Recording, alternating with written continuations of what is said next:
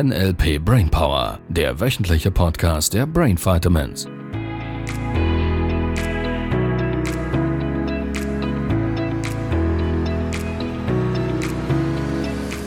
Ihr Lieben, hochmotiviert bei einer neuen Folge vom Podcast. Sabrina sitzt oben ohne da und ich weiß nicht, was sie mir damit sagen will. Deine Begeisterung hält sich Nein, natürlich nicht. Wir sind schön brav angezogen, wie sich das für einen Podcast gehört. Genau. Ja.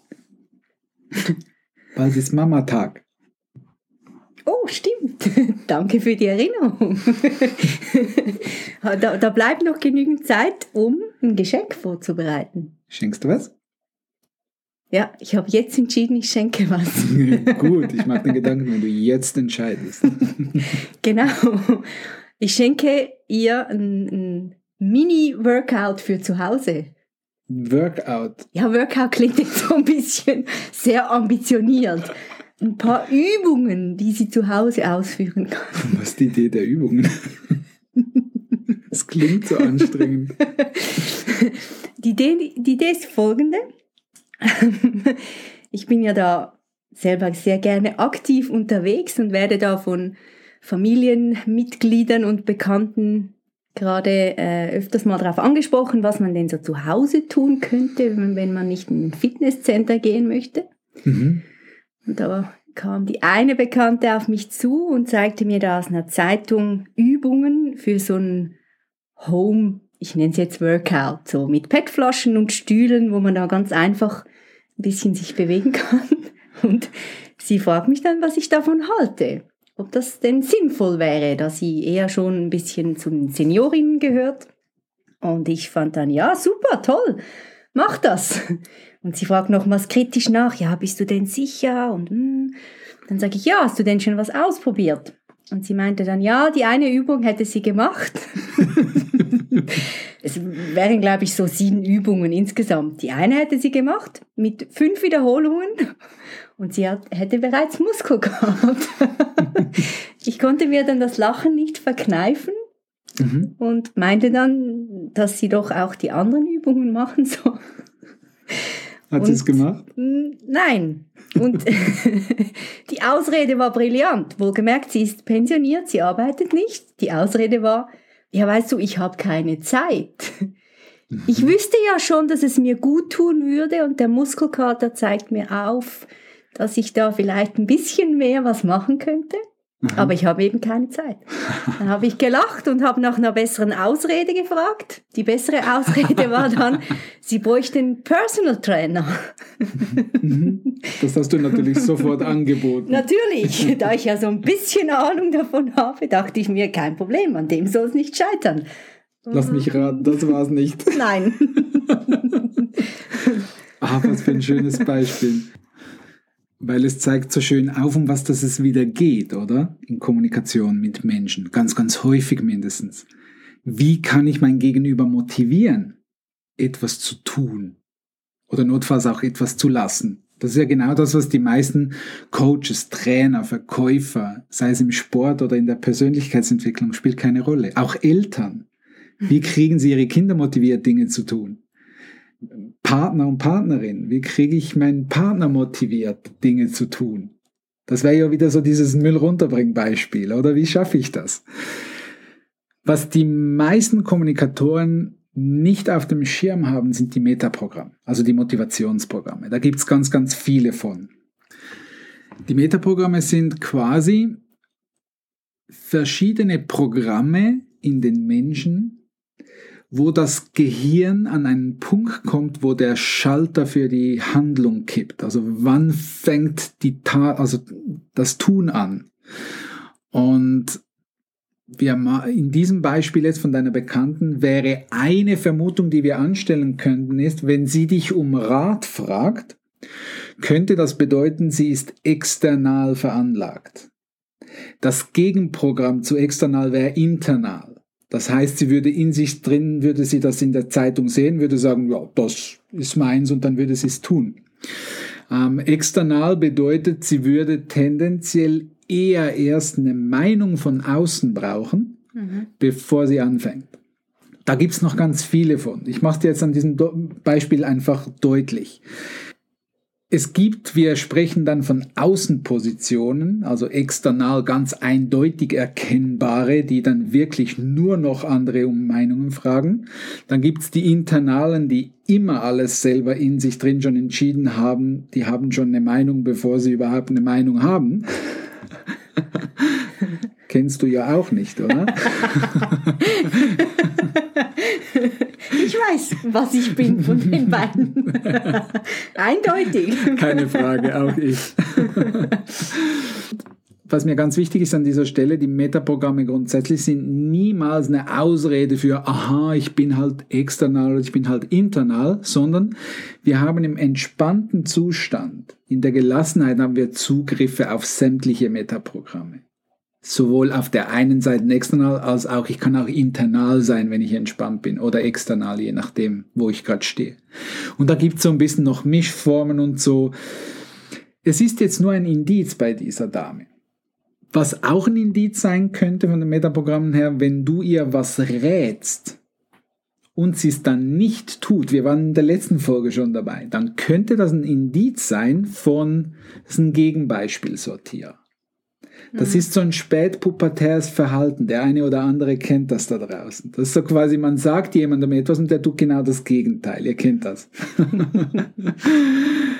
so, wenn ich jemandem einen Tipp gebe und, und der macht einfach das Gegenteil oder tut es dann gar nicht, das könnte darauf schließen, dass das Metaprogramm Gegenbeispielsortierer ist.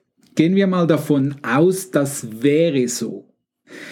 Dann ist das sehr, sehr wertvoll für mich zu wissen, weil ich weiß, dass wenn der Gegenüber so funktioniert, so tickt, dass ich dem jetzt so Dinge sagen kann wie, ja, das sind halt nur Männer oder Frauen, die es wirklich drauf haben, die solche Dinge tun.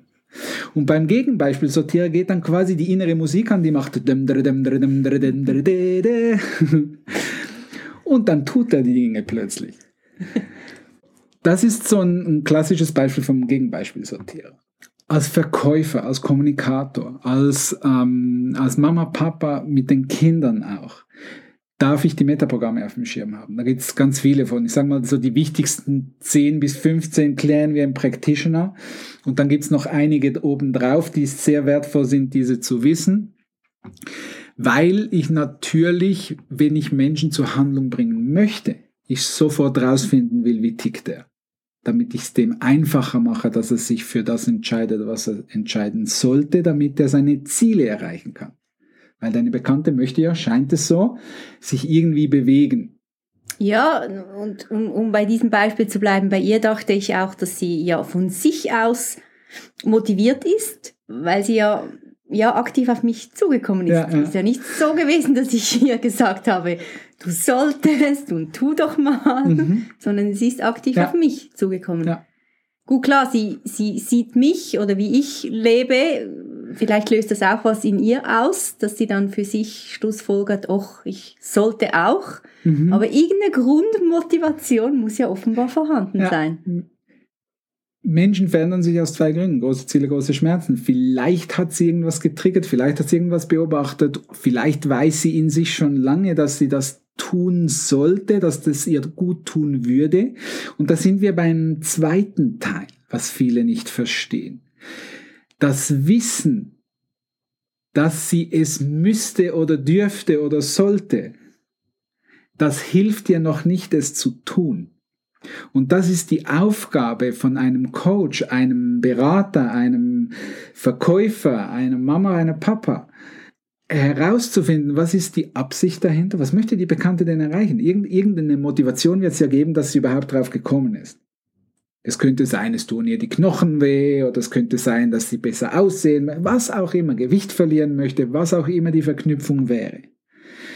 Wenn ich das Ziel klar habe, dann habe ich schon mal eine, eine Grundmotivation. Nur das alleine hilft noch nicht. Jetzt darf ich verstehen, wie ich es in meinem Kopf mache, dass sich's leicht anfühlt, weil es gäbe jetzt Peitsche. Das wäre ja auch eine Möglichkeit. Das wäre die Personaltrainernummer. so quasi, wenn da ein Personaltrainer nebenbei steht der vielleicht noch ein bisschen hübsch und nett aussieht, dann wäre ich eher motiviert, die Dinge zu tun. und wenn ich dann mal nicht mag, dann trimmt er mich einfach dazu, dass ich es tue. Kann man machen und es wäre ja schon so unsere Hoffnung, dass wir die Menschen wieder dahin kriegen, dass sie lernen, sich selber zu motivieren. Wie schaffe ich es jetzt also, jemandem beizubringen, dass es leicht geht, dass die Veränderung leicht geht? Weil wenn sie nach fünf irgendwas schon Muskelkater hat, dann ist das sicher ein Zeichen von, ja, so für eine große Wanderung wird es nicht reichen. Ja, das befürchte ich auch. Also wenn du, wenn du da einen Tipp hast, wie ich das hinkriege, das ist Highlight von meinem Leben. Dass sie wandert oder was meinst du? Oder generell einfach. Nein, beim Mann haben wir ein anderes Problem, warum das nicht geht, weil, ja. ja. also, es, es, es, es endet immer wieder an derselben Stelle. Oder es fängt da an, wenn wir so wollen. Sie brauchen Ziel. Du darfst lernen, wie man Ziele richtig formuliert im Kopf, damit du es den anderen so vermitteln kannst dann kann es hilfreich sein, wir nennen das Propulsion System, das ist so ein bisschen noch Heckantrieb, so ein bisschen, bisschen Peitsche, mindestens im Kopf, könnte helfen. Das machen wir an einer anderen Stelle nochmals. Und das Wichtigste ist, du willst lernen, wie das Gehirn Informationen verarbeitet. Und sobald du rausfindest, wir waren das letzte Mal dabei, sobald du rausfindest in ihrer Landkarte, wie sie es gerade macht, dass das für sie irgendwie nicht genug motivierend ist oder dass für sie die Aufgabe zu groß scheint, dass sie jedes Mal wieder zurück, zurückkrebst, obwohl dass sie eigentlich den Impuls hatte und dann macht sie fünf Übungen, und dann tut's weh. Dann kommen die Reframings und sagen, ja, ich habe keine Zeit. Ja, ja, klar. Das ist ja auch extrem aufwendig, so fünf Wiederholungen zu machen, einmal am Tag. Genau. Und dann bietet man Hilfe an, ja, quasi Personaltrainer, ja, ich würde, ich würde nebenzu stehen. Dann sagen die, ah nein, nein, so meinte ich es gar nicht. Also sie, sie, sie flutschen wie so ein glitschiger Aal, flutschen die dann weg, weil, und das ist wieder die wichtige Stelle, Menschen haben keine Lust, sich zu verändern sondern sie verändern sich, weil sie wirklich etwas haben, was großes Ziel ist, oder sie haben große Schmerzen und sie wissen, jetzt muss ich anfangen, mich zu bewegen, weil jetzt ist höchste Eisenbahn. Und dazwischen passiert nichts. So, weil die wenigsten ein großes Ziel haben, darf man ihnen so ein bisschen, ein bisschen Schmerzen machen. Ich meine das nicht böse, man muss die nicht hauen oder so. Ihr Lieben da draußen, nicht hauen. Nur man darf mal so aufzeigen. So quasi Hast du dir mal schon mal überlegt, wohin die Reise geht, wenn du dich jetzt gar nicht mehr bewegst? Du kannst dich jetzt schon kaum bewegen. Was denkst du, wo endet das in fünf oder in zehn Jahren? So, das gibt schon so ein bisschen inner, so, ah ja, vielleicht könnte ich ja jetzt doch was tun. Und wenn du dann die Metaprogramme noch auf dem Schirm hast, dann wird es immer einfacher, dass du diese Bekannte dahin bringst, wo du sie hinbringen möchtest. Und ich bin schon gespannt. Oh, ich auch. Absolut, ja. Ja, ihr Lieben, ich würde sagen, wir könnten jetzt eine Wochenaufgabe draus basteln. Was würdest du für eine draus basteln? Prüf mal nach, welche Bekannten sich mehr bewegen möchten. Genau, und schickt mir die Übungen, dass ich sie absegnen kann. oh ja. Du könntest mal hergehen und mal so über, überlegen nochmals, wie letzte Woche, ein bisschen detaillierter, wo gibt es Menschen, die dich immer wieder um Rat fragen, wo du feststellst, wenn du denen einen Tipp gibst, dass sie es nicht tun. Oder vielleicht auch das Gegenteil. Vielleicht mhm. gibt es Leute, die kommen immer zu dir, die fragen dich um Rat und die tun dann die Dinge auch. Einfach, es geht mir einfach mal darum, dass du wieder wahrnimmst, wie Menschen auf dich und deine Kommunikation reagieren. Ja. Ja, machen so. wir auch so, oder? So machen wir es. also, ihr Lieben, dann wünschen wir euch eine gute Woche. Gute Woche. Ciao. Tschüss, tschüss. Das war der NLP Brainpower Podcast. Alle Rechte dieser Produktion liegen ausschließlich bei der Brain Vitamins GmbH. Weitere Seminarinformationen finden Sie unter www.brain-vitamins.ch.